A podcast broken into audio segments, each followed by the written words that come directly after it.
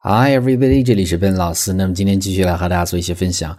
我们在日常生活中啊，会遇到一些人，他们呢会做一些真的是让我们觉得很不好的行为。我们会用到一个词叫做“作死”这样的一个行为，意思就是说自作自受的意思。本来这个事儿是不对的，不应该去做，但是你做了，得到不好的结果。那么今天就和大家分享一下这样的一个单词，英文怎么去讲。当然有几个非常简单又地道的完整的句子啊。第一个我们叫做。You're asking for it. You're asking for it. 这是一个很地道的表达。字面来看呢，就是说这是你要求的，那么就是你自找的、作死的意思。You're asking for it. You're asking for it. 很简单的一个表达。那么第二个表达是一个词组，我们叫做 have it coming. Have it coming. 字面来看呢是哎，他来了这样的意思，但实际呢是自作自受的意思。那么这个地方 have 到底用什么形式？这个是由前面的主语去决定的。我们举一个例子，比如说呢，一个男生他和另外一个女生哎有外遇，那么最后呢有这个不好的结果，他真的是作死，自作自受。那用到这个词组，我们就会说 He had it coming。He had it coming，所以这个地方看到没有，用的是 had，因为是过去式嘛。He had it coming，就是他自作自受，作死。为什么呢？Because he had a affair with another girl，因为他和另外的一个女生呢有 affair，外遇的意思啊。Have affair with somebody 和某人搞外遇，这是一个固定的搭配，所以这是第二个这样的一个词组。He had it coming because he had an affair with another girl。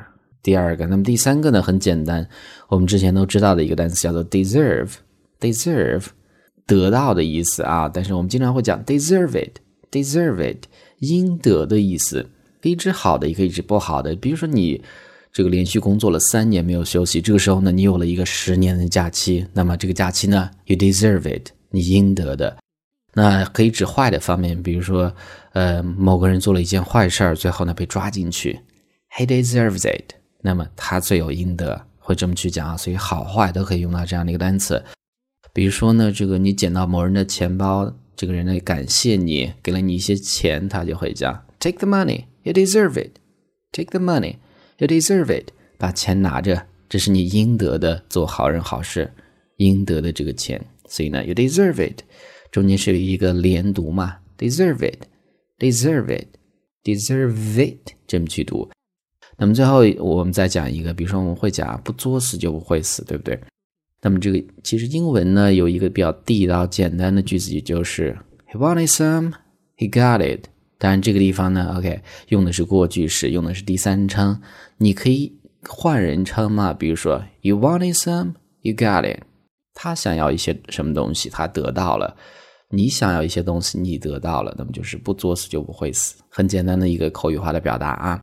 那么，he wanted wanted 过去式读作 wanted，后面的 got it got it 在连读吗？got it，all right 所以呢，上面就是我们今天整个这样的一个分享。那么我们再去回顾一下，第一个啊，第一个，you're asking for it，作死，自作自受的意思。